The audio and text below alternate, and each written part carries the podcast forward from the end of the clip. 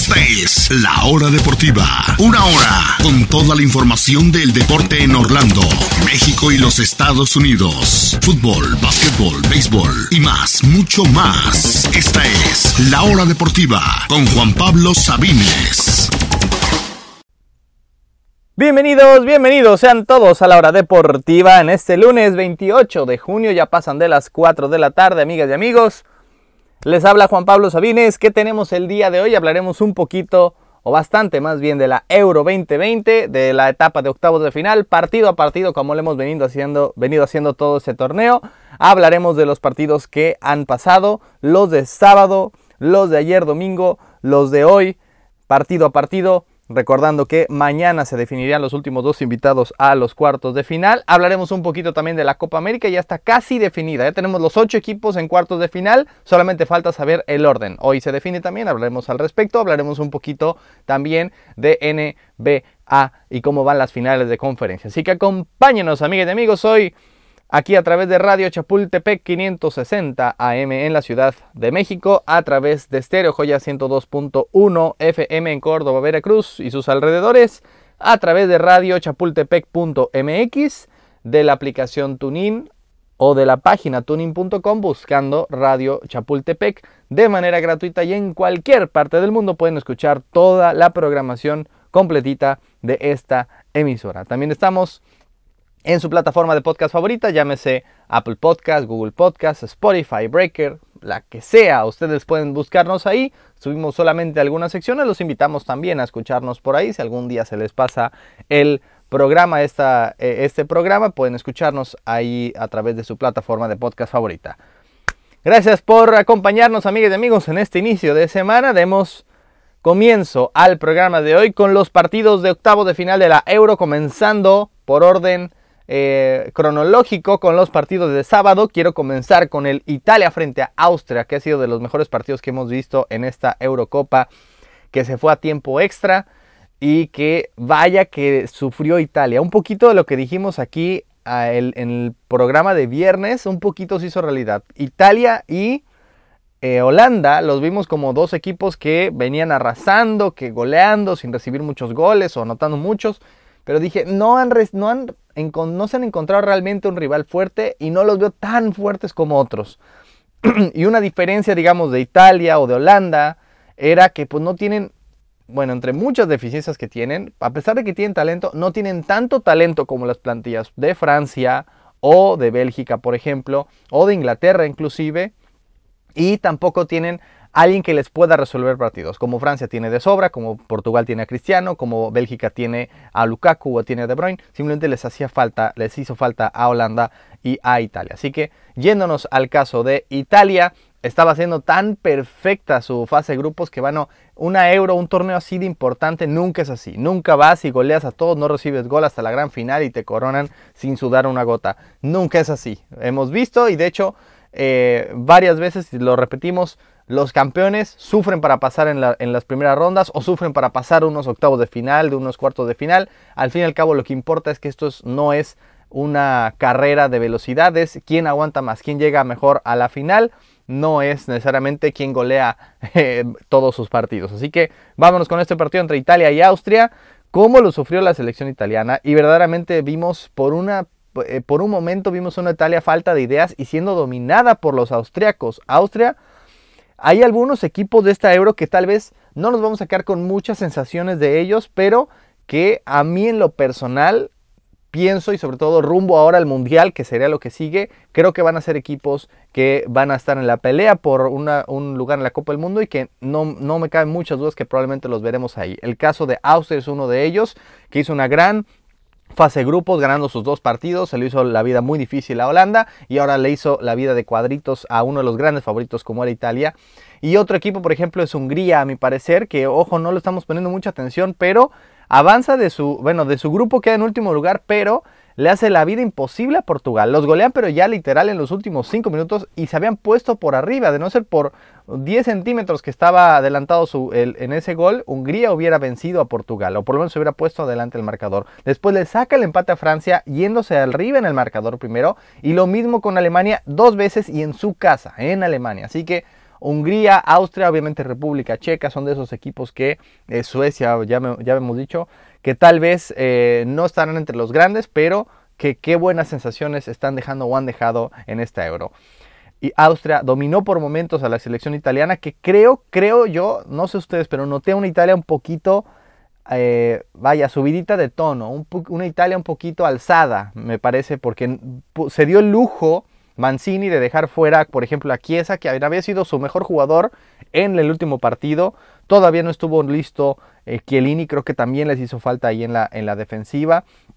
Eh, realmente me parece una, una, Italia un poco sobrada, como pensando antes en unos cuartos de final contra Bélgica o contra Portugal, antes de asegurarse de avanzar a esos cuartos de final y vencer a Austria.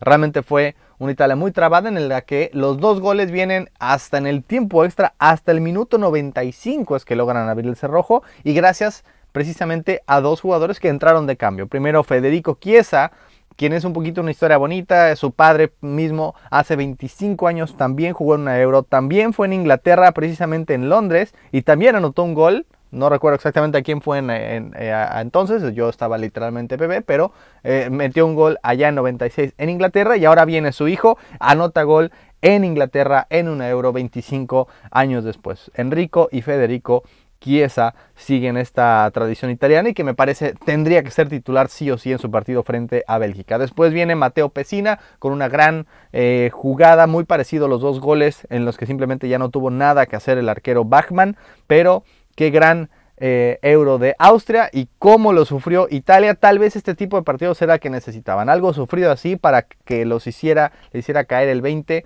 y que pensaran, vaya, no tenemos que ser alzados, no hemos ganado absolutamente nada. El, ganador de la mejor fase de grupos, eh, vaya, no significa absolutamente nada. Así que eh, vaya que les costó a la selección italiana. Y ojo con la selección austriaca, insisto, que bueno, nada más un último comentario de, de Mirko Arnautovic, que este jugador lo mencionamos, pero Marco Arnautovic lo mencionamos desde la previa de la Euro, cuando hablamos de Austria. Tenía, varias opciones ahí en el ataque, al final se decidieron por Arnautovic, pero lo que pasa con este jugador es, eh, tiene problemas como en la cabeza. En el primer partido anota un gran gol, pero manda a callar y manda a, decir insultos racistas no tanto por color de piel, sino por un conflicto bélico que está eh, pasando entre ni siquiera su propio país, porque él es de ascendencia serbia contra un jugador de Macedonia que es de, que de, ascendencia, eh, eh, me parece, de Kosovo, una cosa así que literalmente Alaba le estaba cerrando la boca, mandando a callar.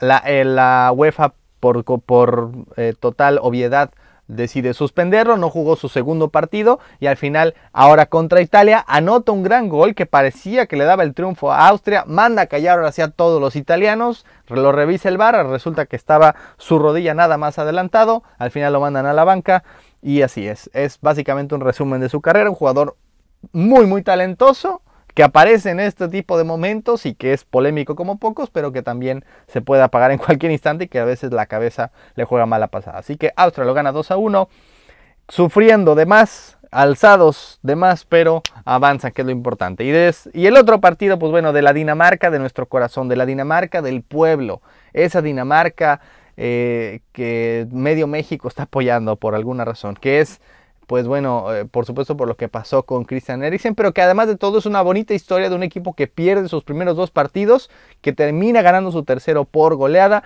que avanza así como segundo de grupo y que ahora gana por goleada nuevamente, es decir, Dinamarca eh, le costó un mundo anotar gol en sus primeros dos partidos. Contra Finlandia tuvo 22 tiros, un penal y no pudo meter una sola pelota a la portería. Y ahora de repente explotan de goles, metiendo 8 en sus últimos dos encuentros. Realmente Dinamarca eh, le pasa por encima a Gales. Por ahí se quejaban del arbitraje en el segundo gol porque hay una falta 8 minutos detrás. Que ya en ese momento es cuando digo el VAR ya no tiene por qué revisar eso. Si ya pasó, ya siguió la jugada no tiene caso anular un gol por algo que vino tres minutos atrás. Eh, lo gana Dinamarca y lo gana bien, goleada. Gales realmente aplausos. Intentaron hacer esa misma, recoger un poquito esa misma mística del 2016, esa semifinal con Bale y Ramsey. Ya evidentemente las piernas no les daban y simplemente se enfrentaron a un equipo inspirado en ese momento que además de la ausencia de Eriksen tenía la ausencia de Yusuf Poulsen adelante y realmente no lo extrañaron mucho. Gran, gran partido de Casper Dolber. El primero fue un absoluto golazo. Después un golazazazo del, lateral derecho eh, Joaquín Maele. Y después de Brad White, hasta el momento todavía jugador del Barcelona. Un gran gol que para, para mí está en fuera de lugar, pero ya no tiene realmente mucho que ver en el partido. 4-0 lo gana Dinamarca y con eso avanza a cuartos de final. Y ojo, en ese momento pensé yo, Ojo que Dinamarca me parece, me parece que eliminaría a Holanda en cuartos de final. Veo más fuerte a Dinamarca, a Holanda lo veía muy débil en la defensiva y estaba a punto hasta de tuitear, Dinamarca va a vencer a Holanda en cuartos de final. Afortunadamente no lo hice, pues no sé, porque tampoco me gusta luego lanzar eh, eh, eh, predicciones al aire y quedar como estúpida. Así que preferí dejármelo y bueno, en parte, en parte tuve razón. Yo pensé, Holanda no es tan fuerte como lo pintan lo va a eliminar Dinamarca, pues no, ni siquiera le dio la oportunidad a Dinamarca a eliminarlo. ¿Por qué? Se los cuento ahorita después de una pausa, hablaremos del partido entre Holanda y República Checa y por supuesto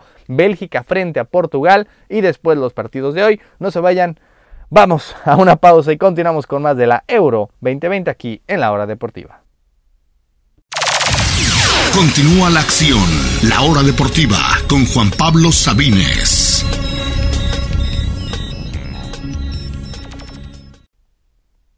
Continuamos en la hora deportiva, amigas y amigos. Continuamos en este repaso partido a partido de la Euro, repaso de los octavos de final. Hablemos de Bélgica frente a Portugal, uno de los partidos más esperados sin lugar a dudas. El actual campeón todavía de la Euro contra el actual número uno del ranking FIFA a nivel mundial. Así que por supuesto que estaba predestinado a ser un partidazo.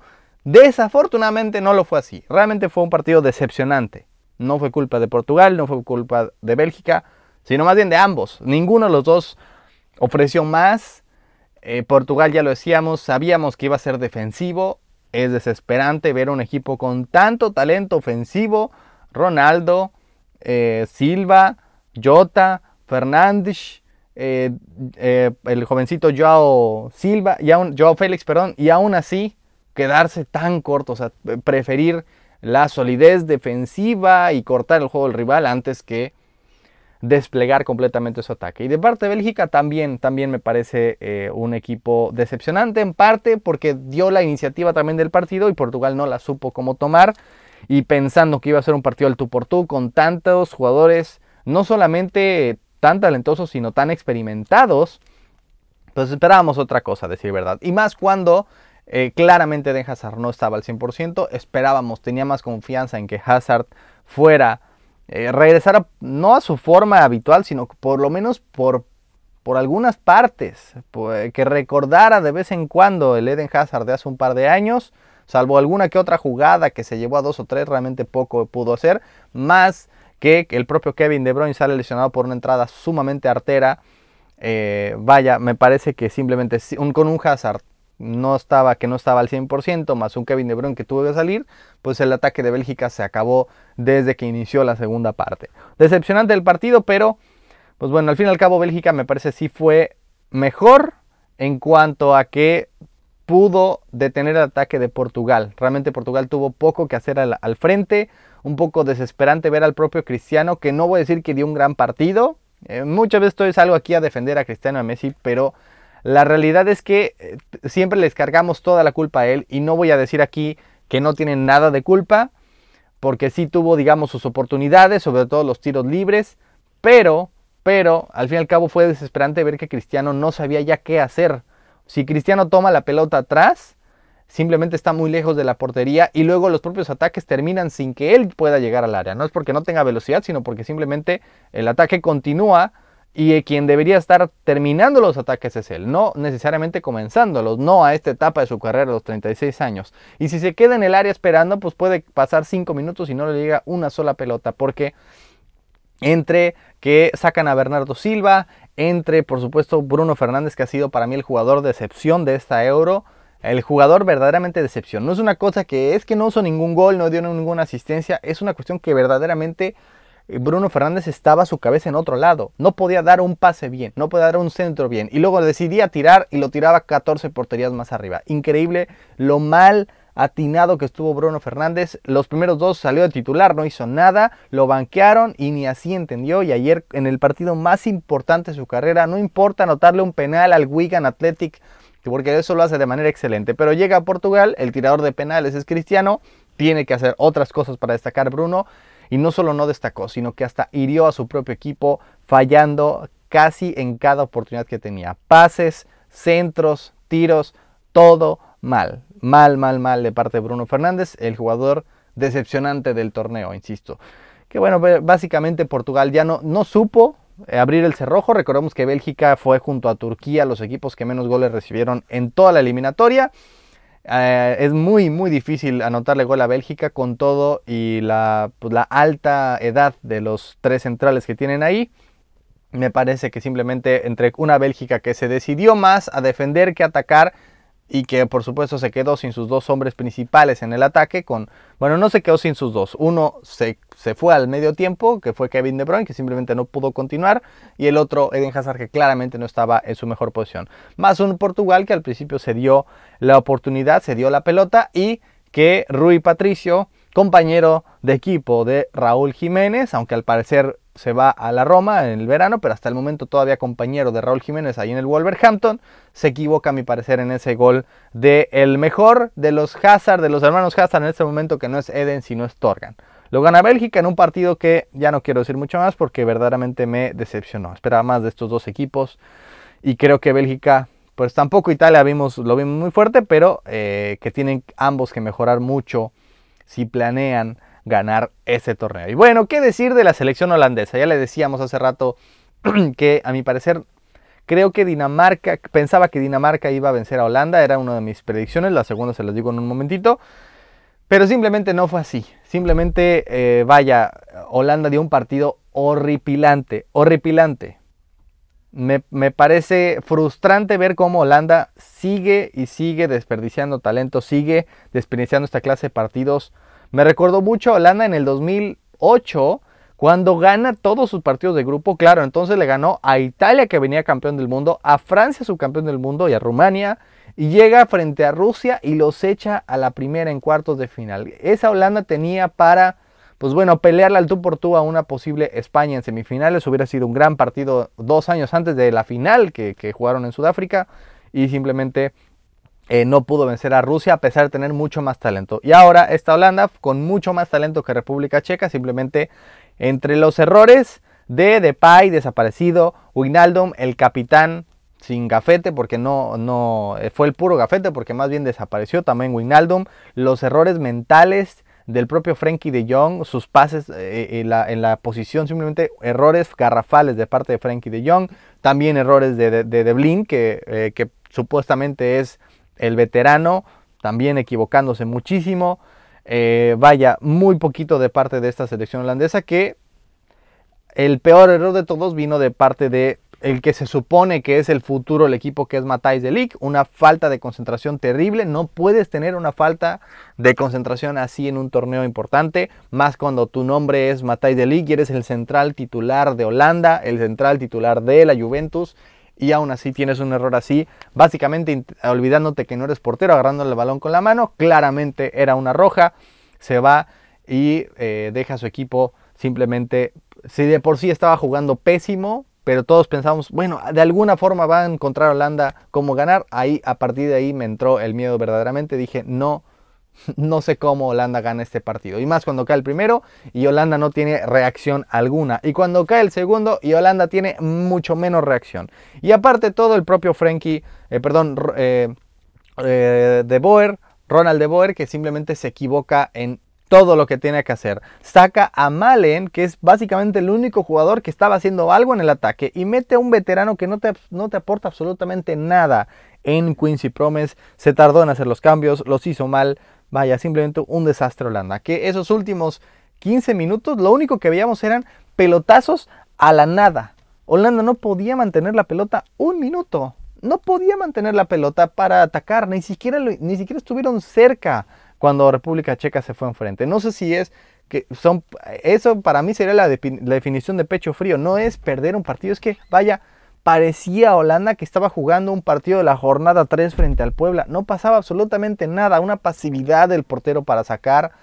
Eh, eh, despejaba y, al medio de la nada eh, de verdad un momento que fueron, los conté, cuatro despejes seguidos de parte del portero a la nada, a la nada, intentando que ocurriera algo, había un rebote, República Checa la tomaba y se comía el reloj. Y de hecho no cayó un tercero porque los checos tuvieron piedad un poquito de Holanda, teniendo oportunidad de, la, de que la defensiva, que era totalmente agua, se iban al tiro de esquina para ganar tiempo, porque si hubieran querido hacer un tercero, lo hubieran hecho muy fácil. Lo dijimos aquí, Holanda no me parece que sea tan fuerte como lo pintan, le tocó el grupo más, más fácil, todos sus rivales le hicieron peligro y ahí lo ven. República Checa le hace peligro. Eh, Thomas tiene, tiene el partido de su vida con ese gol de doble cabezazo en el área, más el pase a Patrick Schick que ha sido a ver si no supera a Ronaldo como el, como el goleador del torneo. Ya tiene cuatro anotaciones. Cristiano se queda en cinco. Schick tiene por lo menos un partido más.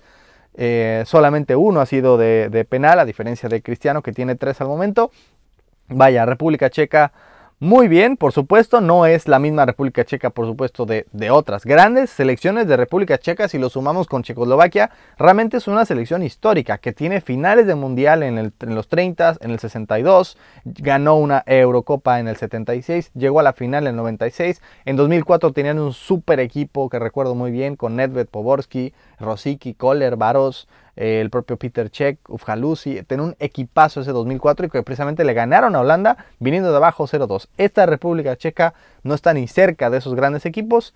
Esto no le quito el mérito a República Checa, pero es más lo horrible, lo horripilante que jugó Holanda en todas, básicamente en todas las áreas. Desde el, entrenador, desde De Boer, los de adelante, desaparecidos, ya lo decíamos, de Young, totalmente desconcentrado, de el peor error posible pudo cometer y luego no tuvieron reacción alguna. Pésima esta Holanda que tiene mucho que trabajar todavía de aquí al Mundial, que le auguro un buen Mundial. Creo que esta Holanda tiene lo suficiente, tiene el tiempo suficiente también para crecer y estar en el Mundial, ya con un Van Dijk, ya buscando algún 9 realmente matón, ya que Malen eh, madura un poquito más y a ver qué más sucede con esta generación de la ex, que nos quedamos esperando algo más de esa generación eh, de la ex de hace un par de años pero creo que hay mucho camino por trabajar y que De Boer no es el entrenador correcto para esto. Literalmente, Mourinho lo llamó el peor entrenador en la historia de la Premier League. Lo corrieron de la MLS y lo corrieron también del Inter de Milán. Creo que simplemente no es entrenador para esta Holanda. República Checa lo gana con total justicia y se enfrentará a Dinamarca en cuartos de final. Vamos a una pausa y continuamos con más amigas y amigos en la hora deportiva con este resumen partido a partido de la Euro 2020 y también hablaremos un poquito de Copa América y de NBA. No se vayan, continuamos en la hora deportiva.